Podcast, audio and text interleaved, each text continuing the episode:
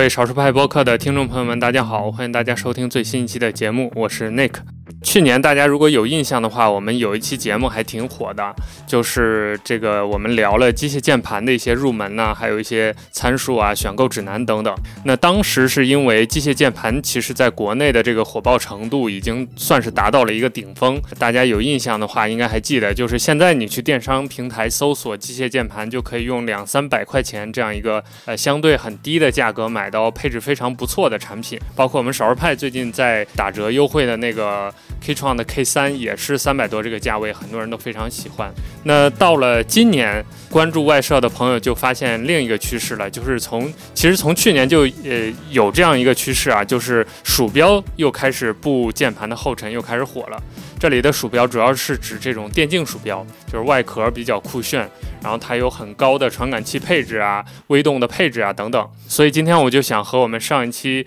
聊机械键盘的嘉宾，也是我们的同事北肖，一起再来聊一聊这个鼠标最近流行的这个趋势，包括同样的会给大家一些关于鼠标的技术参数的科普啊，还有一些选购的建议等等。那我们今天的嘉宾就是我的同事北肖，北肖先跟大家打个招呼吧。呃，各位好，好我是鼠标和键盘比手指头还多的北肖。就我我们少儿派会员应该能从我们的奏折里看出来啊，就是我们因为不定期的就会写外设内容嘛，很多关于鼠标键盘的部分都是北肖来完成的，大家就会发现隔三差五这个关于外设的奏折里面就会有关于鼠标的内容。就很明显的，你能感受到这个鼠标有想要成为下一个机械键盘的那种趋势。所以，我们今天首先要讨论的，或者说我很好奇的一点，就是鼠标为什么最近又火了？因为这个电竞鼠标啊，它本来其实一个相对小众的一个，算是一个品类吧。因为，呃，真正的所谓的核心游戏玩家或者需要高性能鼠标的人，并不是那么多。就我们想象中应该不是那么多。但似乎这个这个这个产品有蔓延或者所谓破圈的趋势吧，就是很多非职业玩家、非专业玩家，甚至对游戏不感兴趣的人，也开始像当初买机械键盘那样去买鼠标了。所以我很好奇，最近到底发生了什么？这个鼠标到底？发生了什么？北肖可以跟我们解释一下吗？比较简单的一个原因就是它变便宜了，这个是 非常显在的。尤其是呃，原相出了一个叫 PAW 三三九五的传感器之后，它的价格被国产鼠标打的一降再降，最近已经破了两百块大关。如果你之前要花四五百块钱才能买到一只高阶鼠标，现在只需要可能。一个周末出去吃饭的一顿一顿一顿饭钱就可以可以搞到，呃，大部分人都会在自己的预算内选择更好的鼠标，然后大家厂商也也就同时越来越卷，越来越卷，然后消费者就能买到更好的鼠标。我我觉得是个良性循环的结果吧，主要还是变便宜了。大家还是对价格比较敏感的。对，我觉得这里就说到了一个很重要的关键词啊，就是这个三三九五传感器。嗯，基本上最近这一批价格降下来的高性能鼠标都有这个标签，就是大家都会着力宣传三三九五传感器。那这个东西到底是什么呢？就它真的好到就又高配又低价吗？呃，因为说传感器，其实。呃，怎么讲呢？我们之前在一个会员的消费者报告里边也讲过，鼠标就是它的发展历程跟一部分参数的内容。呃，传感器这个东西其实就相当于一个摄像头，它能把鼠标垫表面的那些纹理什么的都拍下来，然后通过对比这个纹理的变化来感知出来自己在朝哪个方向移动。移动三三九五传感器就是。目前为止，这个感知能力最强的摄像头，可以这么说吧，相当于。然后，因为在传感器领域，尤其是高端传感器领域，有一家叫原相的企业是事实上处在垄断地位的。这个三三九五就是他们家目前出的性能最好的传感器，而且还能做到一个比较低的功耗吧。它的工作电流大概只有一点七毫安左右。如果放到之前的话，同等性能的有线的高性能鼠标传感器，可能要大概二十一毫安左右的电流才能正常工作。所以它到现在发展成一个高性能，然后同时又省电，就促进了什么无线游戏鼠标就大力发展。这里面的这个耗电的性能是会直接影响鼠标续航的，是吗？对，它影响的非常严重。像是之前，也就是三年之前吧。很多的游戏鼠标，如果挂上无线的话，就等于续航差了。到现在这个问题基本上就消失了，普通的鼠标都能做到连续工作大概八十小时左右，是一个非常非常不错的数据了。因为考虑到每天使用鼠标其实是断断续续的，它充一次电大概两三周不成问题。那有没有一些之前在使用三三九五的所谓高端品牌或者大品牌的一些产品？呃，很难说是三三九五，主要是雷蛇，因为原相和雷蛇现在处在一个像是亲生。亲生父子这样的一个合作关系当中，Kindle 至于元泰科技那种感觉。呃，对对对，他们每次出了这种新品，都会有一个更精良的改款，先放给雷蛇去用，然后在一年之后再出公版。这个三三九五就是之前他们的。Focus Pro 传感器，雷蛇的 Focus Pro 传感器，它的公版哦，骁龙满血版先给小米用，哎，差不多是这个意思。原原相现在跟雷蛇就是这样的关系，之前这家厂子是。罗技，但是后来逻辑为了摆脱原相的控制，他开始做自研的传感器，然后这个工作就交给了雷蛇。逻辑传感器这个事儿可以一会儿也聊一下。那呃，说回这个三三九五啊，就是三三九五威力这么大，然后现在价格又降的这么便宜，它背后有一个什么逻辑呢？就是它怎么就变便宜了？是原相自己这个成本降下来了，还是说大家开始都做鼠标了，所以呃集体采购把这个成本打下来了？这个。因为具体涉涉及那个业内的事情，我作为消费者我也不好观察到，但是。就我个人的理解，是因为其实有很多鼠标厂商，他们自己是没什么太强的研发能力的，就包括什么驱动，让他们自己去调试传感器、去配主控，他们可能都做不来。但是因为三三九五本身这个传感器的性能，它的底线很高，所以之前那些提供方案的那种整合方案商就能做出更好的板子。这样那些小厂商就可以压下去自己的外壳成本、研发成本，然后直接套用一个方案商给出的已经做好的现成的板子就行了。所以，其实如果是大厂的话，看他们同等性能的鼠标价格也没有什么太大的波动，主要是国内的小厂能用更低的成本就做出来一个高性能鼠标了，所以市面上看起来整体的价格就会低一些。听上去有点像笔记本电脑，就公模开好了，大家各各家自己贴 logo 那种感觉，差不多。比鼠标的那个呃方案商就有点相当于蓝天啊，但但蓝天是把模具一起给了，这个一般鼠标厂商还是会开发自己的模具的。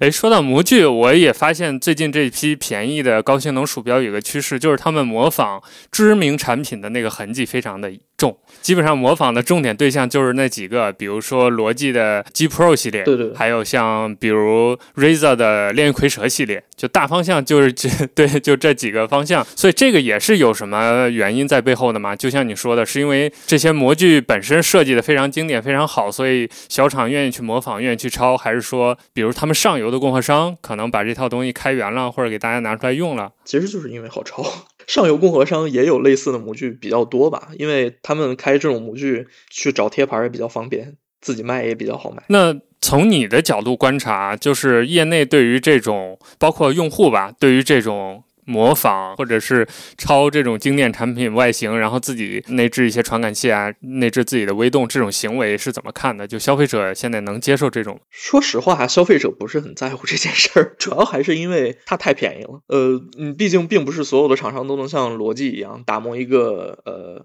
就 G Pro 系列这个 G Pro Wireless 狗屁王，所谓狗屁王的这个模具，它开发了几十版，就来来回回试模具，用木头注塑等等方式。他磨了很长很长时间才磨出来这么一个经典模具。如果你让小厂去做这件事儿，他们肯定做不来的。但是你让一般的消费者去花一个首发大概八九九、一千零九十九这样的价格去换一个新鼠标，他们大概率也干不了这个事儿。所以，要不然是等降价，要不然是直接买一个模具类似的更便宜的产品，先试一试。这个鼠标到底好不好用？如果好用了，再去换到所谓的原版鼠标也好，或者是换其他的模具也好，消费者本身的成本都能低很多。其实也还好吧，因为模具这个东西想照抄，其实还是挺难的。大部分都会有一点点的差别，适应的人群也就不太一样。听上去这也是一个制造业很常见的一个过程，就是大厂自己开模、自己原创、自己趟坑，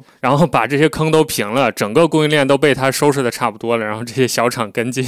去蹭蹭红利什么的。差不多，其实机械键盘也是一样。大家能那么便宜买到 长得差不多的键盘，也是因为有大厂已经把坑都趟好了。说到趋势，还有一个点也是最近这波鼠标流行起来的一个特点吧，就是鼠标轻量化。这也是我最近在看这些产品的时候观察到的一点。就我在玩鼠标那那那个年代，因为我是 CS 出道的嘛，我是一点五、一点六那个时代的玩家，所以当时我觉得啊，市面上对于鼠标轻量化还是没有那么在意的，就是。轻量化还是一种噱头，或者说一种很小众的卖点，甚至很多人会觉得重鼠标是一种比较扎实、比较稳的选择。但好像从去年这波鼠标潮开始，轻量化已经成了一个共识，就是动不动一个鼠标就一百克以下、八十克、七十克，甚至五六十克。那轻量化这件事儿又是怎么一个一个一个趋势呢？它背后又有什么原因吗？其实这件事儿也发展了很多年了，主要是因为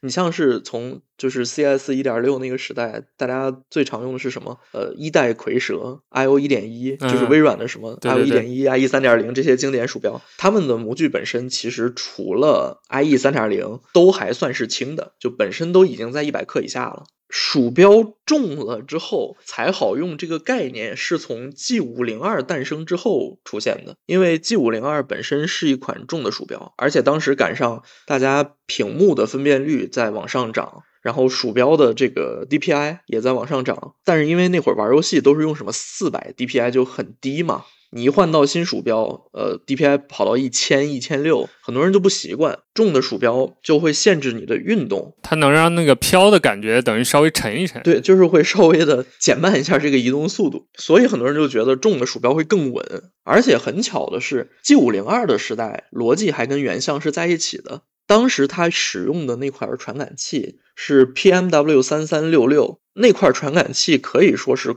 跨时代的，因为它比起同期的公版传感器，大概领先了有两到三年，就差不多在它诞生两三年后，才有其他的鼠标逐渐追上了这个性能。这个两到三年具体是一个什么概念呢？这么说吧，我们现在常用的三三九五，它的上一代公版和它之间可能只差了有半年到一年左右。三三九九还有三三七零，就是这两代传感器只成为主流不到一年就被三三九五替代。哎，等一下，所以它这个数字也并不是递增的，就是三三九九是不如三三九五的。对，三三九九是不如三三九五的。呃，这个其实很 很奇怪，它早期是递增的，没有错。呃，什么三三幺零、三三二零、三三六零这些有线鼠标的传感器，它们是明确的有一个递增次序的。但是等到了呃三三九五跟三三九九这代，因为它的主要提升其实是在省电，所以三三九五反而比三三九九要低一些。哦，但其实它们的性能已经基本超过了人类能，就是在标准表面下人类能做到的范畴。所以对对一般的用户来说，可能影响也不是特别大。他们的底线都很高。呃，但到就是我们说回轻量化，就是 G 五零二那个年代，因为它实在是太好了，所以很多人觉得，哎，好像是因为这个鼠标太重，所以我才瞄得准，但并不是，其实是因为三三六六这个传感器就是准，你才瞄得准的。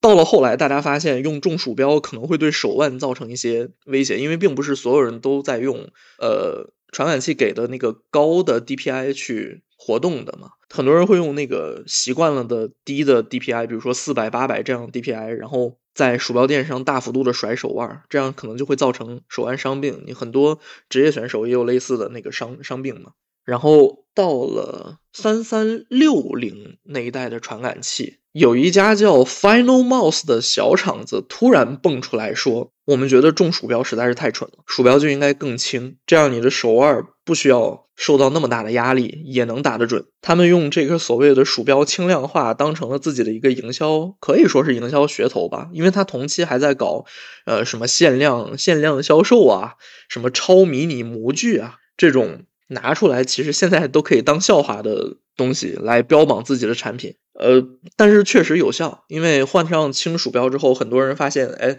自己之前会被鼠标的惯性拖着走，现在不会了。呃，它就一时在职业选手当中流行开来。后来逐渐的，Final Mouse 这个轻量化的理念就被大厂也接受了，他们就开始开发更轻的外壳。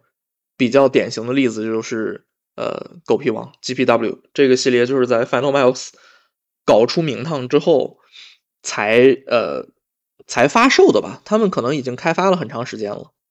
但是是在这波轻量化的风潮起来之后，大厂才逐渐跟上的。所以这个呃所谓轻量化的风潮，在鼠标爱好者的圈子里面，可能已经持续了六到七年。直到今年三三九五铺开，大家能买到便宜的好鼠标，才发现哦，鼠标原来可以做的这么轻，同时还准。刚才你说的那个小厂现在怎么样了？他现在还活得挺好，继续做自己的那些高精尖的产品。他们有什么比较出名的产品吗？呃，L 五八有有一款叫 L 五八的鼠标，这是第一款打洞的大鼠标吧？如果我没记错的话。在几年前流行过一段在外壳上打洞，然后带来轻量化体验的这样的鼠标外形，这个也是 Final Mouse 带出来的。他们在大尺寸鼠标上做到了一般厂子做不到的八十克以下的重量。他们的产品通常在一个什么价位呢？折合人民币的话，折过来的话大概要一千一千左右吧。他们曾经在国内有过一个微店代理，呃。当时卖的 Ultralight Two 大概是八百八十八块，其实放到现在也就是旗舰旗舰鼠标的价格，但是在几年前鼠标卖到这样的价，其实还是挺离奇的。嗯，而且它还是一个小厂，对，主要是因为是个小厂，就包括配套的什么散绳线，那个超柔软线材也是 Final Mouse 带起来的。哦，原来都是他们，所以他们听上去给行业做了不少贡献。对，但是其实。现在看来可能就是营销噱头，但是他们走的方向没有错，给了大厂一些 抄的机会。对，给了给了大厂一些想法吧。像是之前，呃，尤其我要点一下罗技的名字，他直到几年前的那个二代 GPW 那个 G Pro Superlight 还在用一根像钢鞭一样的用了 Micro USB 接口的线材，这这种事儿放在 Final Mouse 身上就不会发生。但是 Final Mouse 本身也有很多问题，因为他们作为小厂嘛。他必须要找代工厂来生产自己的鼠标，品控其实做的很差，所以他们也是经常被骂的。鼠标卖的很贵，呃，品控差，还出现过呃职业选手赛场丢帧的状况。哦，所以那个著名的 CSGO 丢帧事件是不是就用的他的鼠标？我 CSGO 丢帧反而不是，呃，CSGO 丢帧是卓威的杰作啊。我们著名的电竞大厂卓威在自己的无线鼠标上栽了坑。呃，Final Mouse 丢帧的是 Valorant 无畏契约的赛场，他当时那个丢帧严重吗？还蛮严重的。有一个叫 Tens 的选手吧，呃，在瞄人的时候鼠标拉不过去，同时还一直在滚轮跳，所以 Final Mouse 的做工真的很神奇。最后咋整了？我很好奇，最后这场呃结局如何？最后这场结局其实还好，但是那一小分他们是丢定了。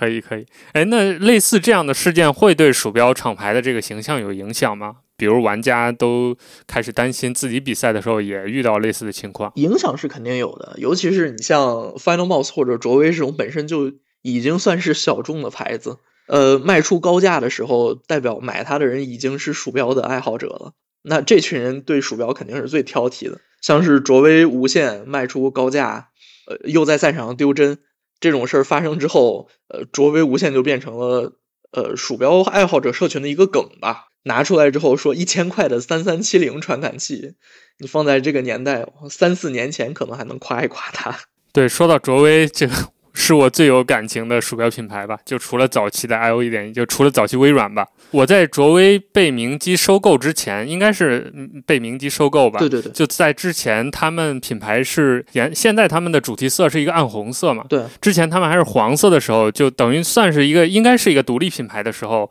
我就买了他们的鼠标。而且是我就是目目前用到现在是最合衬我的手型的鼠标，就是他们那个瘦的 FK 系列。而他们就他们，我觉得他们应该跟 FPS 社群的关系很好嘛，所以他们对这个类型的游戏的优化和研究确实是挺到位的。就用它打 CS 确实非常舒服，而且当时呃一度几乎所有的主流的 CS 选手都在用它的产品嘛。他后来发生这种事儿，确实挺挺搞笑的。而且它的那个无线产品确实不怎么吸引我，就就像你说的，就价格也很贵，但看上去性能也没有很好，而且实际也确实给职业选手造成了困扰。对啊，呃，卓威把所有的钱都花在了模具的研发上，他们几乎推出的某一款每一款模具都是经典，但是到了无线这块儿，嗯，确实不能像之前一样了。其实，在卓威的上一代有线产品，他们就已经展现出了那种明显的，也不好说是傲慢还是疲劳。像卓威卖的最好的一代是 E C E C A 系列吧。就当时后缀还是 A 的时候，是所有的厂商对所有的厂商都在采用三三幺零传感器。这个传感器是二零一四年发布的吧？如果我没记错的话，这是第一个能够把高端激光引擎打趴下的光电鼠标引擎。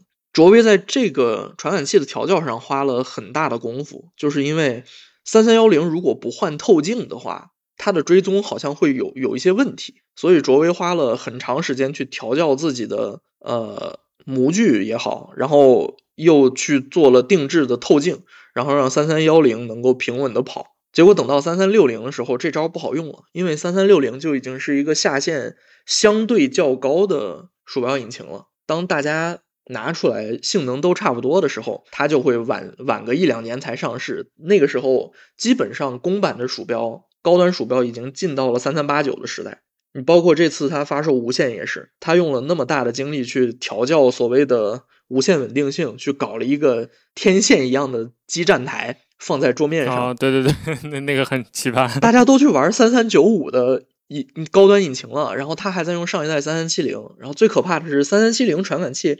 呃，现在被挖出来说，其实它的那个追踪策略是有问题的，因为。呃，现在的鼠标引擎，就尤其无线鼠标引擎，为了省电嘛，它都会采用那个动态的动态帧率和动态回报率。就是如果你动得慢，它就会用比较慢的方式，呃，用比较慢的速度去对鼠标垫采样，然后也用一个相对较低的频率去给鼠给电脑回报，有点像手机的那个荧幕刷新率自适应。呃，对，有一点有点类似，其实其实非常类似，就是。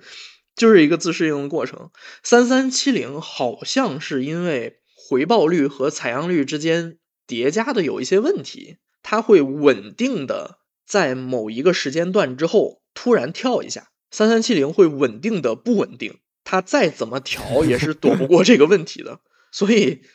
拿到三三七零的，如果是我们普通打游戏可能还好哈，但是在赛场上那些职业选手用高速甩枪的时候。可能就会发生丢帧的事故。听你这么一说，卓威这个品牌很像锤科，就他在自己很在意的一方，在自己很在意的一些地方拼命的 tuning，但是又往往因为自己本身就是小厂，资源不够，加上这种过度的 tuning 会跟不上主流的节奏。差不多，还真是差不多一个意思。哇，突然找到了很好的比喻。对，而且喜欢他的粉丝会很喜欢，就是他 tuning 那些点，如果中了就就特别的吃，但是如果没中的话，就大家根本都不 care 这些东西。对，是这样的。嗯，现在如果还在买卓威的话，确实是喜欢卓威的模具，因为人家做的确实是好。虽然虽然可能往回往回倒车的话，可能大家都是从什么 I O 一点一点一啊一三点零承袭下来的一些特征，但是他们做出来的模具就是比其他人的要更加合手一些。哎，说到这个 I O 一点一和 I E 三点零，我也很好奇一件事儿啊，就当初微软其实在一个大家都还没有做电竞鼠标概念的一个年代，它就自己做出了这么几款经典的产品，而且它这个这两个系列其实本身都不是给游戏玩家做的，对，就它做着做着，大家发现这玩意儿真挺好使，然后就开始拿它打游戏。当初微软是怎么就稀里糊涂就走对了一条路呢？就就突然成了电竞级别的优质产品了。呃，这个我印象不是非常清楚，但是呃，IE 就是 IntelliMouse 那个系列，他们还是按办公鼠标的那个模式去做的嘛。但是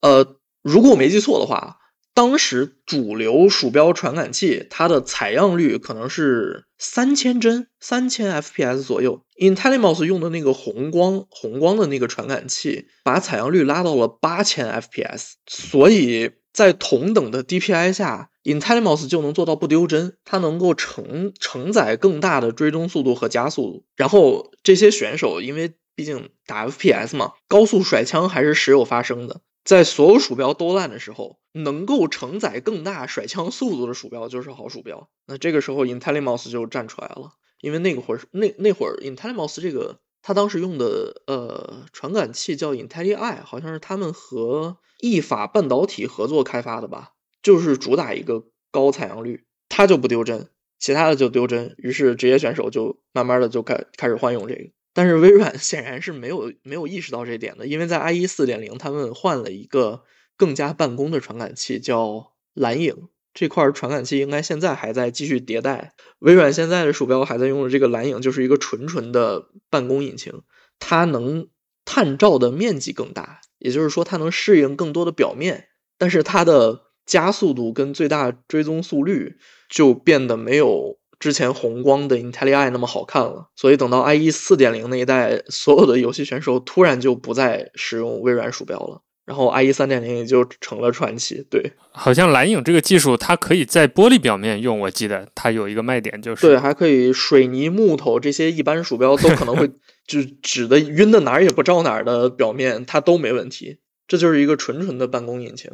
我觉得我们在这儿可以跟大家科普一下，就尤其很多听众可能如果他对鼠标不了解的话，我们刚才其实提到了很多概念，比如鼠标的 DPI，还有刷新率、采样率这些东西。哦，对，还有一个就是激光和光电的这样一个传感器的区别。感觉这两年其实不太说这个了，但我记得我我之前入坑的那个时代，这个东西争议还是挺大的，就大家都各自拿出自己的卖点，说自己的东西好，包括谁该取代谁，也是一个当时很流行的一个争议点吧。所以这些概念能不能跟大家讲一讲？就那先说传感器吧，激光和光电确实很久都没有提了。呃，因为二零一四年的时候三三幺零发布嘛，当时还是最好的传感器应该是安华高的 A 九八零零。这个就是一块很典型的激光引擎，也是目前为止最好的激光引擎了。激光和光电的区别，其实主要是这个传感器使用的 LED 的光源。激光传感器用的就是单向的激光，然后普通的光电传感器用的就是红外线。但其实大家的到了后期不怎么区分，就是因为激光鼠标严格来说也是光电鼠标，它用的是红外激光。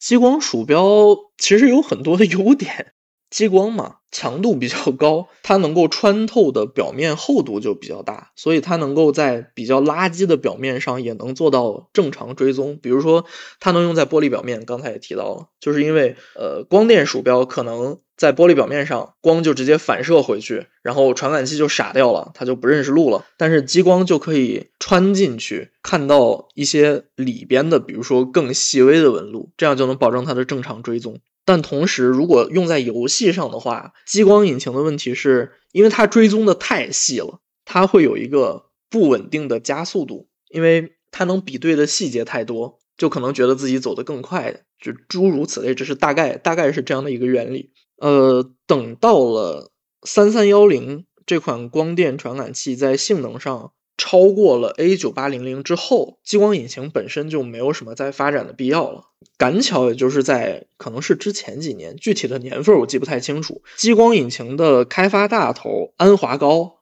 被原相收购了，所以他们理论上变成了一家。那原相就本着自己的光电鼠标继续研究下去了，所以之后也就没有再推出过高端的激光鼠标传感器。所以这是个战术并购，算是吧。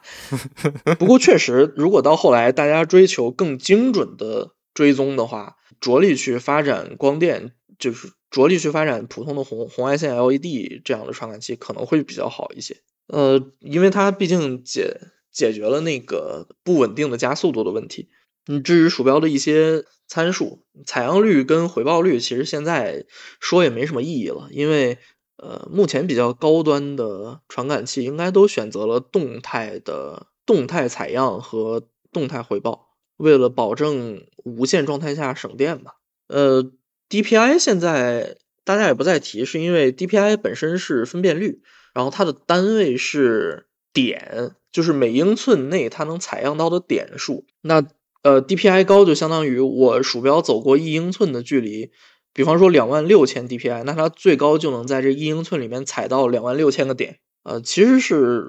就也是对那个照相所谓照相机的那个成像能力的一个证明了。呃，追踪速率跟加速度的话，体现的就是你鼠标能呃在多快的移动速度率下保保证一个正常的追踪。不过这些参数其实放到现在的高端引擎上都没有什么太大意义，因为他们早就超过了正常人能够甩出去的最大速度。我们更需要担心的可能就是呃鼠标和鼠标垫的搭配这样的呃一些外部因素。哎，所以能不能这么说，就是现在一个鼠标的新人，他即使不懂参数，比如说他不看厂商任何的关于 DPI 呀、刷新率、回报率的宣传，他只要认准最新的型号买，然后买大品牌的产品或者靠谱的产品、有口碑的产品，他在这个性能上都不会有什么问题。差不多可以这么说了。嗯，比方说现在回报率，大家已经开始开始卷到四千回报率或者八千回报率。但是 可能有的人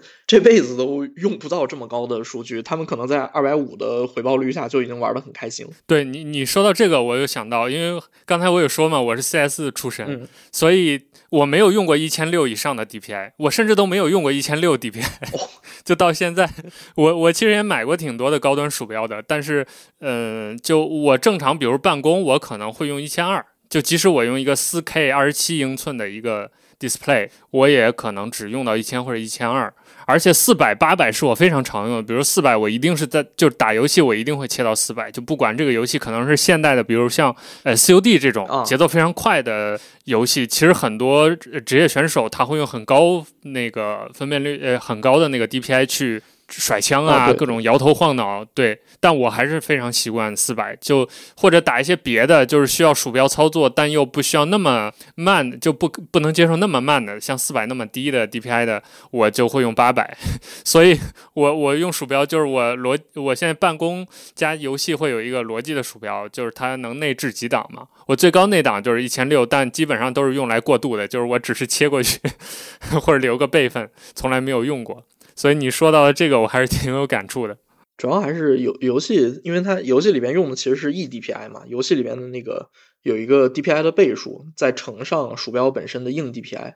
游戏里面的 eDPI 是可以保持，就可以保持在一个比较一般的水平。然后，呃，比呃，不是，比如说鼠标 DPI 低了，我就可以把游戏里边的倍数拉高，怎么怎么样的。不过现在到了好一点的鼠标引擎，其实呃把硬 DPI 拉高还是比较比较有必要的，呃拉到可能三千二以下都是合适的，因为它毕竟采样能力已经提升了这么多嘛。你让鼠标的硬追踪打出更多的点儿，就相当于它能更精准的追踪你的运动轨迹。你调到四百跟调到一千六，它的差别就是中间差了三个打点位。你用四百的时候，它可能再乘上游戏里边那个倍率。你的曲线可能会看起来很平滑，但它不是你手真正运动的曲线。然后，如果你换到一千六的话，它就是呃那个曲线可能是陡的，但是它能反映你手的那个真实运动。然后在某一些就尤其是现代游戏吧，不是那种瞄爆头线的游戏，就是像是什么《守望先锋》啊、《堡垒之夜》这样上蹿下跳的游戏的时候，这种比较精准的追踪可能就会相对有利一些。但 CS 就无所谓，因为大家都是瞄线嘛。用 DPI 低 DPI 也是无所谓的。对，这里我觉得要呃要跟我们听众说一点啊，就是鼠标它这个光电鼠标的成像原理，或者说它追踪原理，我的理解应该是就是它的那个 sensor 发出去一个光学信号，然后这个信号经过物体表面反射回来，它有一个类似 mirror 的东西接住这个信号，然后它通过一套算法去对比发射和接收中间的这个，比如。这个这个区隔，然后你不断的发射，比如说你呃手部是往左移动的，它通过不断的发射和接收，发现你有这个往左移动的趋势，然后它再通过一套算法去尽量让这这条线走的平顺，就完成了这个鼠标讯号到电脑讯号之间的这个传输。我不知道我这样理解是不是正确的？差不多是这样的，就是它就是一个比对呃纹理之间变化的过程。就是看它现在拍到的照片跟之前拍下的有什么不一样，就通过这个来判断你的位移。不过它每次回报都是增量，比如说你在 X 轴呃，在 x 轴上走了走了可能三个点儿，然后在 y 轴上走了一个点儿，然后它回报的就是这个三一这样的数据。所以它本质上是把你的这个 surface 这个这个鼠标垫当成一个坐标在打点，然后它通过每一次打点的那个位置就知道自己的鼠标大概处于什么位置了。照相机拍照，然后每拍照就是打一下点，然后它算出来这个两个点之间的距离，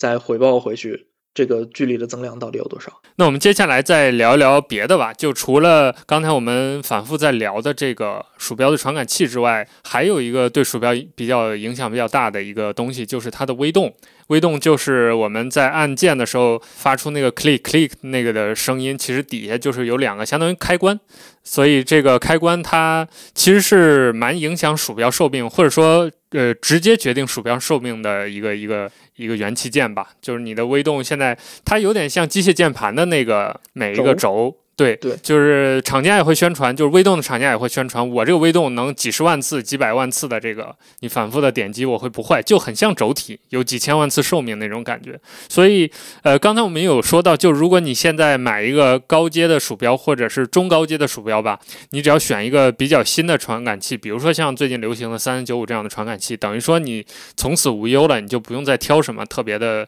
参数细节了。那微动需要玩家注意什么吗？或者说微动领域？现在流行的这些新鼠标也已经到这个程度了吗？其实还好，因为我觉得对于一般呃平常本身不怎么玩鼠标的人来说，你拿到手一个鼠标，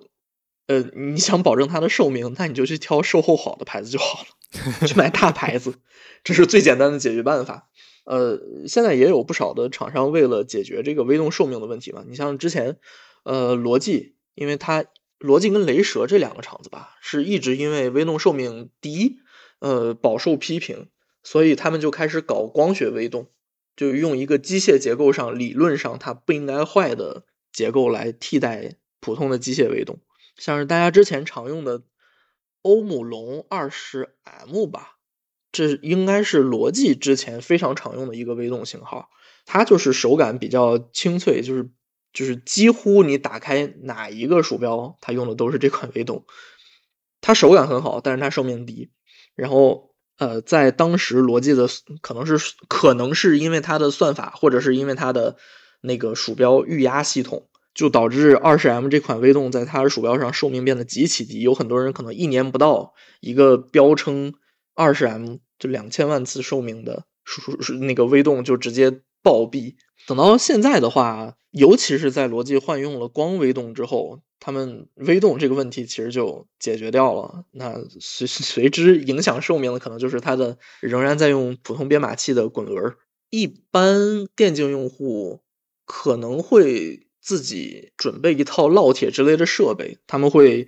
对他们会搞四五套不一样的微动去挨个试手感，或者是调整那个。调整里边按键柱，就是在鼠标内部点压微动上面那个开关小点儿的一个延长柱吧，去调整它的长度，来去掉按键前后的空键程，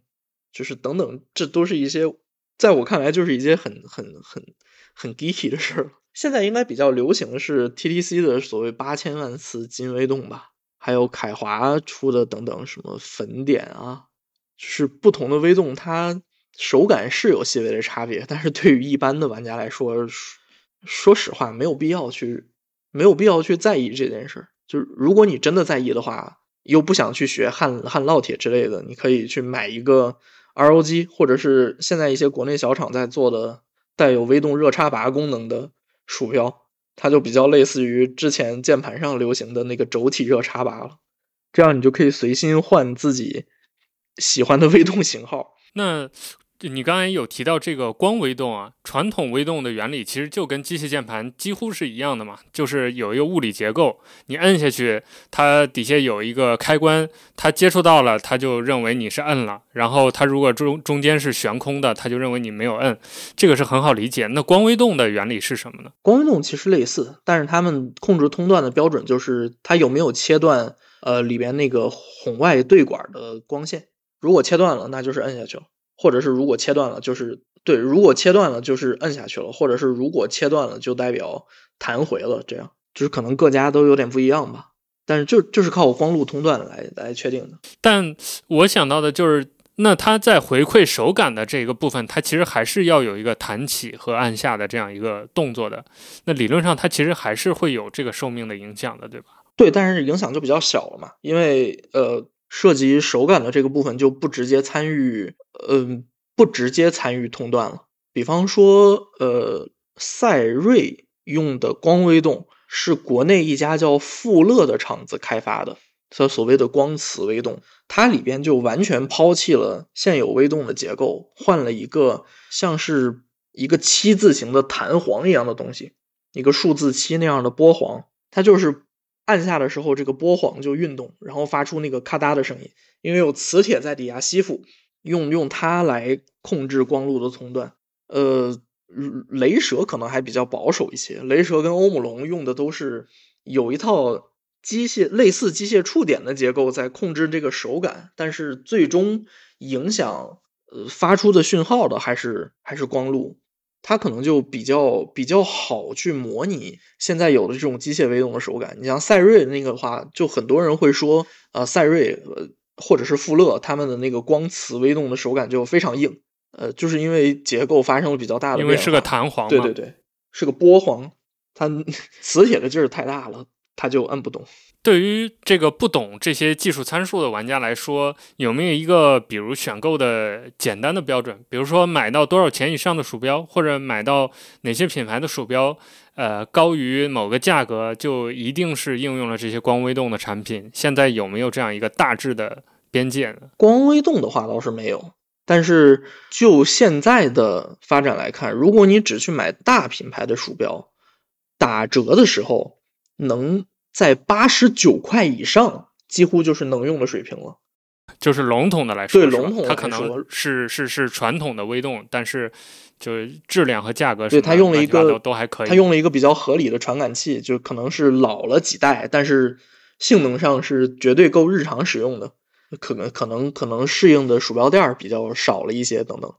但是到八十九块以上，你就已经能买到性能合适。并且模具也过得去的鼠标了。那如果要求再高一点呢？比如说我是这种 FPS 选手，我对鼠标的压力给的非常大，然后我要求精准的反馈，然后电竞的时候，比如打守望先锋，我不能出事儿。那这样的产品有没有一个价格的标准或者一个品牌的标准？如果算上最近的几个价格屠夫的话，二百块以上就可以解决了。所以这就是现在这个时代好在哪里。二百块你就可以买到顶级性能的鼠标，几乎是顶级性能吧。因为很多方案商只是用了好的传感器，但它没有用比较高级的主控啊，带来的问题就是这个传感器的性能并不能完美发挥，或者是可能受到主控的限制，可能还是出现各种各样的小问题。但是至少在正常的日用状况下，这个追踪就已经能够做到非常的精准了。那如果更进一步呢？就是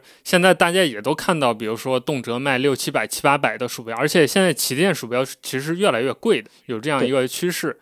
那就这些玩家就买了他们的这些玩家，或者生产这些鼠标的这些厂商，到底在提供什么呢？玩家想要获得什么呢？就换句话说，就是比如说我拿八百块钱去买一个旗舰鼠标，我是在买什么呢？呃，举几个例子吧。因为等到上了一定的价格之后，其实各个厂商在卖的就是自己的特点了。比如说罗技在卖的可能就是他们的 Hero 传感器，还有自己研发多年的这个 GPW 的模具。呃，Hero 传感器本身。追踪比较也很难说它是好或者是坏，它很有特点。Q 传感器的 DPI 调的算是比较精准的，你设定一千六，它跑出来的实际 DPI 可能是一千六百零一或者一千六百几十这样。你换到一般的厂商的话，它可能就会产生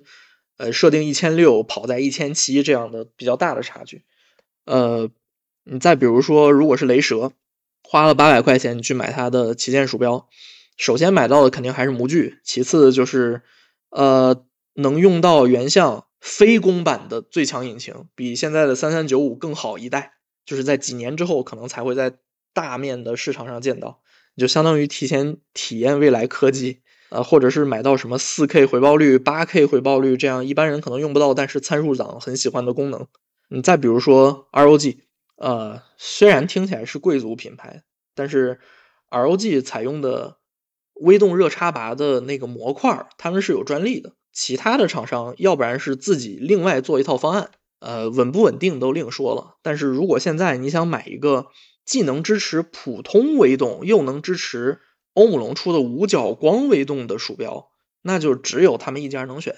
这样同样就是一样的性能，你可能还是要多花个两三百块钱到四百左右，四百五百这样。我觉得我们今天有一条线是一直贯穿的啊，就是随着这个鼠标的传感器啊。这些包括主控的一些发展，它所能采集到的数据，或者说给这个电脑的回馈，已经渐渐的超过了人类的反应。我觉得这一点就是很重要的一点，因为我们在玩别的一些电子产品，其实每年都会有人说，比如手机现在性能已经过饱和了，年年都过饱和。但事实上，手机的性能年年都在进步，而且大家会发现多游戏啊，或者一些重度场景，手机还是跟不上。就这样，这种所谓的性能过饱。和或者是性能过度论是一个非常荒谬的理论，但在在在鼠标这件事上，其实恰恰不是的，因为人类的极限是在这儿摆着的。对，就是你再牛逼，你除非换上金属手，否则你的这个你手的移动，你大脑的反应就这么回事儿了，就是到头了。你鼠标比如之后的回报率、采样率再高，已经对于人类来说已经没有意义了。那能不能说？比如说，可能未来三的三年、五年、十年之后，可能再发展一段时间，鼠标的技术参数就到头了呢？或者说，厂商能整的花活就不再是拼参数了，就可能得 真得把鼠标当点什么别的东西用了？会不会这样呢？不是没可能，但是现在鼠标传感器虽然硬参数上已经几乎到头了，但是它能发展的点其实还是很多的。因为呃，我们平常用鼠标的时候。要考虑的因素不光是鼠标本身，呃，为什么要用鼠标垫儿？就是因为大家桌面可能材质都是不一样的，你用玻璃，我用大理石，呃，或者大家用木头，什么什么样的东西，有的表面是并不适合现在的鼠标传感器去跟踪的。呃，打个比方说，呃，最早一代的，呃，三三幺零吧，最早超过激光传感器的这个光电鼠标，它有一个致命的缺陷，就是你在红色的垫子上用它的时候。它有很大的概率会丢帧，它没有办法很好的捕捉红色鼠标垫给它反射的红外光，这就是一个问题。那它的参数其实那个时候很多人就已经达不到它的那个呃技术标称的那个高值了。然后一般人去甩个什么三十 G、四十 G 这样的加速度，其实很多人都做不到。所以这个时候它的丢帧是从哪儿来的呢？就是跟鼠标垫儿象性不对。所以很多人就是鼠标来了，发现丢帧。呃第一反应换鼠标太贵了，换张垫子吧，一换垫子立马就好了。你包括激光鼠标为什么遭到淘汰，也是因为它其实作为工作表面还蛮好的嘛。你去用玻璃桌子、大理石桌子这些都没有问题。但是如果你用真的有人打游戏在用的粗面鼠标垫儿，激光鼠标可能就会傻掉，因为它起伏实在太大了，它可能就会捕捉不准，算不清楚自己到底走了多少距离。所以现在三三九五这代，呃，很多很多人用好一些的主控，也是为了能解决这个问题。你发挥它更好的实力，它就能追踪更多的表面。如果你用的主控不好，你可能换一张，换一张什么超细面，或者是用了奇怪材质的鼠标垫，立马就傻掉了。你传感器再好，它也没有用。但是，呃，三三九五它能够做到大面积铺货，有一个很重要的原因就是它底线非常高。呃，之前几年因为光电鼠标没有办法正常使用的玻璃鼠标垫，在今年的时候突然开始慢慢的回温，也是因为三三九五在正常表现下就能在玻璃表面追踪了，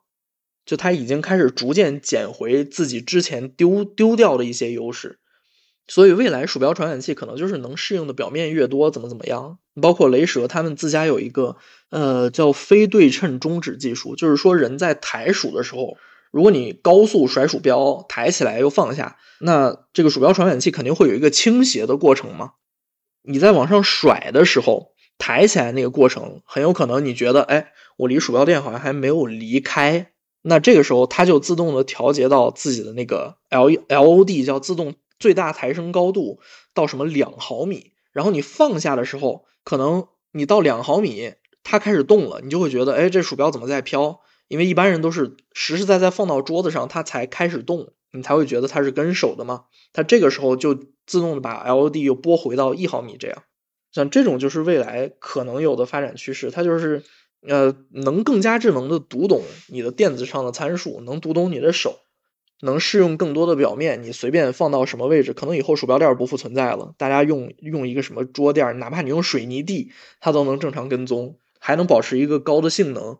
这就是传感器那个时候传感器才算真的做到极致。你到现在其实还是挺容易丢帧的，因为前前一段时间我刚刚遇到自己的一个鼠标，在我最干净的一张鼠标垫上没有办法正常追踪，我换了一张差一点的，用的久了都磨损了的垫子，它反而正常了。对，还是对，现在还是要注重搭配的，就只是我们不用不用考虑的那么多了而已。就是往后发展的越好的话，你需要考虑的东西会越来越少。你想用什么样的电子都可以往上一摆就能用，这才是鼠标鼠标鼠标传感器的机制。你刚才说到这个台湾高度这件事情，让我想起来，就又说回当初我入坑的那个 年代，这也是一个。挺重要的，对于鼠标来说的一个卖点和宣传点。我记得当时有一些鼠标就会宣传自己，包括我记得有有一代微软的鼠标吧，就宣传自己说能抬高到两厘米还是多少，就是它中间那个讯号不会断。因为就比如说，呃，就 CS 这个项目来说，呃，有一些比如要转身一百八十度这样的动作，可能需要你把鼠标抬起来，然后呃放到鼠标垫左边。整体的滑到右边，就是做一个很大幅度的抬起，然后摆动的一个动作。那如果这个抬起高度不够的话，可能鼠标就丢了。就在这个过程当中，你抬起来再回去，就已经不是那个地方了。我也经历过这样的事情，所以你说到这个，还是还是让我觉得蛮有意思的。当然，呃，你刚才在说的过程当中，我又想到一点啊，就是现在因为在买这些呃电竞鼠标的人，我们在节目开头也有聊到，就是他已经渐渐的开始不是所谓的专业玩家或者说核心玩家的这个人群了。就大家买一个高性能鼠标，可能就是为了办公的。就像我就是，就我基本上没有用所谓专门的，就除了微软的这种专门的办公办公鼠标来办公之外，对我大部分都是在用电竞鼠标办公的。而且我觉得就很受益嘛，因为它。其实更准，然后尤其是像无线鼠标，抗干扰能力更强。我平时搞个什么画图啊，需要呃这个精准点击的时候，我是觉得更舒服的。那现在越来越多的人会这么选择，那有没有可能就是未来所谓办公鼠标和电竞鼠标这个趋势也变模糊了？就大家可能除了 RGB 灯 有点区别之外，可能性能是一样的，甚至完全底层用了一套的东西呢？这也还挺正常的，其实，而且。照现在轻量化的趋势来看，RGB 灯说不定以后就变成办公鼠标的专属了。因为你想把鼠标做到五六十克，那个灯珠是一个很大的重量，它只要不带灯就能做的很轻很轻。这样一提，我就想起来达尔优，达尔优之前有一个非常著名的模具叫牧马人，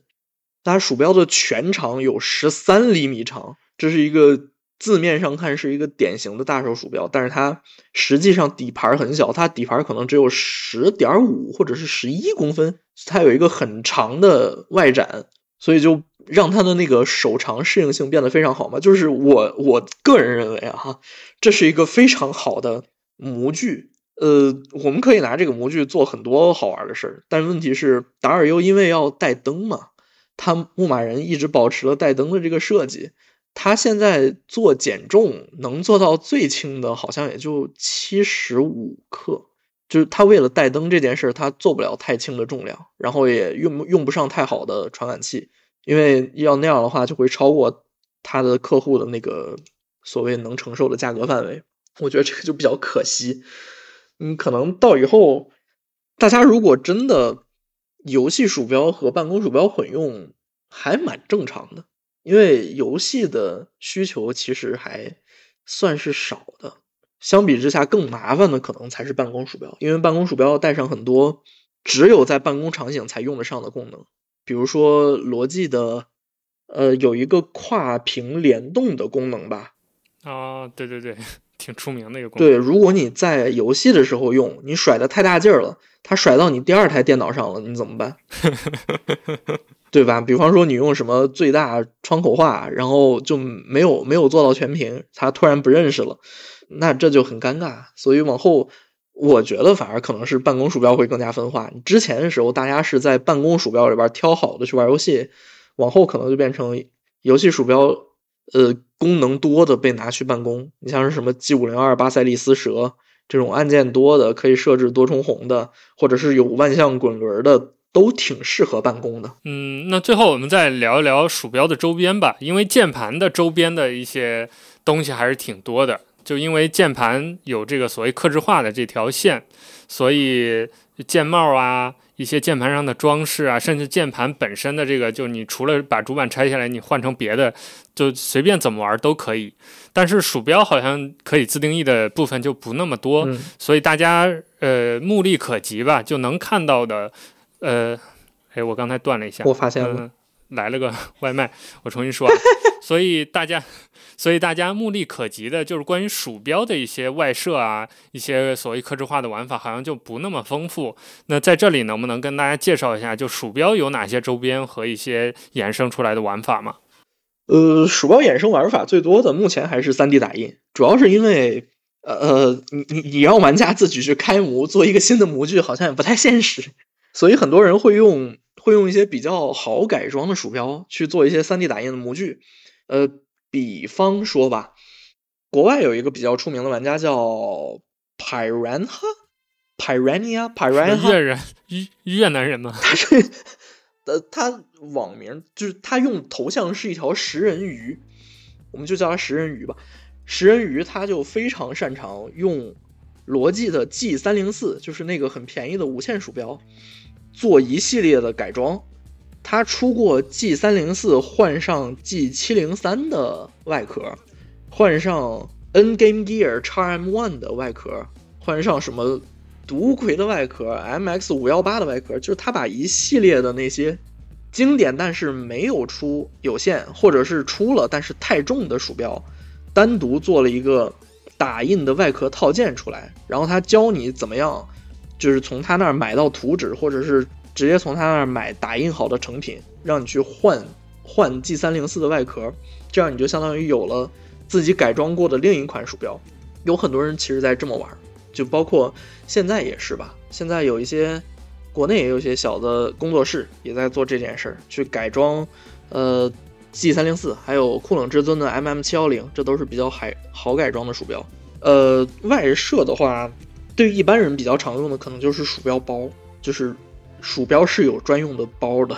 这件事儿可能就很离奇。但是如果你带的是一个，比方说，如果你只有一只狗屁王，就是八百块买的，这很爱惜，你就可以有一个硬质或者是稍微软一点的鼠标包把它装起来，这样也能保证你的无线接收器不要弄丢。这个还蛮必要的。已经丢过好多了。对，自学了如何配对装驱动。对，二点四 G 的那个。二点四 G 的接收器啊，大家一定要收好。而且很多人不想把它放到鼠标的收纳仓里面，是因为罗技本身这个收纳仓做的也有问题。有很多现在很多的无线鼠标其实都有这个问题，就是它为了保证减重嘛，它不采用磁吸收纳，它用的是就是普通的摩擦力，它可能做了个槽。但是如果你用的久了，外壳被你捏变形了，这个槽放进去之后，接收器可能就取不出来。我就遇到过一次这种事儿，然后鼠标被我返厂了，所以。鼠标包，如果你经常外带的话，其实还蛮必要的。再有一个是，如果你用的是有线鼠标，就比方说你用了非常，呃非常喜欢的模具，我我就有一款用了三三幺零传感器的鼠标，一个 TT 的夜系 R，之前在新玩意里边应该也提到过一次。那款鼠标 TT 已经不做外设了，所以我盼不到它的无线版，我也盼不到它的什么功能升级。但是它线特别的硬，就是如果你不用线夹，哪怕用了线夹也好。鼠标放在桌子上，只要那个线被窝着一点点儿，我的鼠标就会被那根线的那个推力推离原来的位置，所以我就换了一根散绳线。就是如果如果你在用有线鼠标的话，也可以去找一个，呃，商家其实还蛮多，你买来自己换也好，或者是自己做线也是可以的。呃，换一根那种超软的散绳线，这样能有效的提高。有线鼠标的使用体验吧，因为你这样能感到受到鼠标线的限制会少一些，它也不会出现你停枪放到那儿，然后发现手一直在跟鼠标线做对抗这种很很难受的事上。所以听起来虽然它不像键盘能换那么彻底，但是其实零零碎碎也有很多东西是可以换或者自己改的。对，想改也是可以改的，因为之前还有一些玩家会自己做主板。就是太喜欢这个模具了，然后商家也不出新款，那就自己打主板。它就真的哦，对我我我知道 L 一 L 一点一有各种花式改装，对对对对，现在还在卖吧？应该有三三九五的改装，三三八九的改装都有。然后包括之前三三六零传感器那个年代，也有很多的老鼠标被做了这种就是玩家自制的三三六零主板套进去用。其实如果想玩的话，还是蛮多的。最近几年不常见，就是就只是因为三三八九和三三九五实在太强了，你去给老鼠标打一个新主板，其实没有太大必要。除了淘宝上那些卖自制 IO 一点一的人，他们可能利益需要吧。而且这款模具确实比较 比较特别，不是不是很好找。但是如果想，我个人还是推荐，如果你想买一个这种模具的鼠标的话，有一些国内小厂是做了复刻的，他们做的更好，而且外壳的质量也会更好。那最后一个问题啊，就是我们都知道这个键盘火起来之后。呃，克制化也伴随着火起来了，就是大家一方面对于性能的追求开始普及，另一方面就是对于个性化的需求开始普及。那就像刚才我们聊的，鼠标其实也有很多可以改装的地方。那有没有可能未来所谓的鼠标克制化也成为一条路或者一个趋势？我是我是比较抱有期望的，因为其实有很多鼠标都随着厂商的倒闭或者是产品线的停滞就死掉了。有一些很优秀的模具，就从此消失了。就比如说我刚才提到的叶西 R，就是不过我大概率感觉，这种所谓的克制化可能还是跟 3D 打印技术要紧密结合的。可能是由厂商来主动办这个事儿，也可能是有一些小的专业的克制化工坊会出现。就是呃，现在也有一些厂商在尝试做克制化的事儿，但是主要还就是换个配色。他们也做不了什么太多的事儿，因为你要重新开模的话，呃，可能 SKU 会太大，他们自己没有办法控制库存。但是只要厂商敢去放开这个权限，或者是允许一些爱好者或者克制化工坊去，呃，开发自己的这些新模具吧，往后我们应该是能看到很多可玩的东西的，像是打印外壳，或者是。哪怕是复刻的注塑外壳，或者是就是和某家厂子联名用他们的主板之类之类的，呃，其实我都不会太惊讶，但是就是不知道什么时候才能成了，因为毕竟 3D 打印目前价格也不能算太便宜，然后包括开模试模，你自己去修改图纸等等，都是有一定的壁垒在的。好，那我们今天关于鼠标的聊天。到这里就告一段落了，非常感谢北肖给我们带来了又一场关于鼠标这个外设的一些科普，还有包括一些。对于产品一些技术型号的回顾，所以我们做了键盘，做了鼠标，所以也很好奇之后下一个阶段鼠标火完了之后，呃，接下来会火哪些外设？也欢迎我们听众朋友们继续关注。如果大家想听哪些呃关于这些外设的资讯，还有一些技术分析，大家也可以在评论区留言，会员也可以发到我们的社区。我们接呃接下来有机会还会请北肖继续来给我们讲故事、讲科普。那最后再次感谢北肖参加我们这期节目的录制，也感谢我们听众朋友们的订阅和收听，我们下期再见喽，拜拜。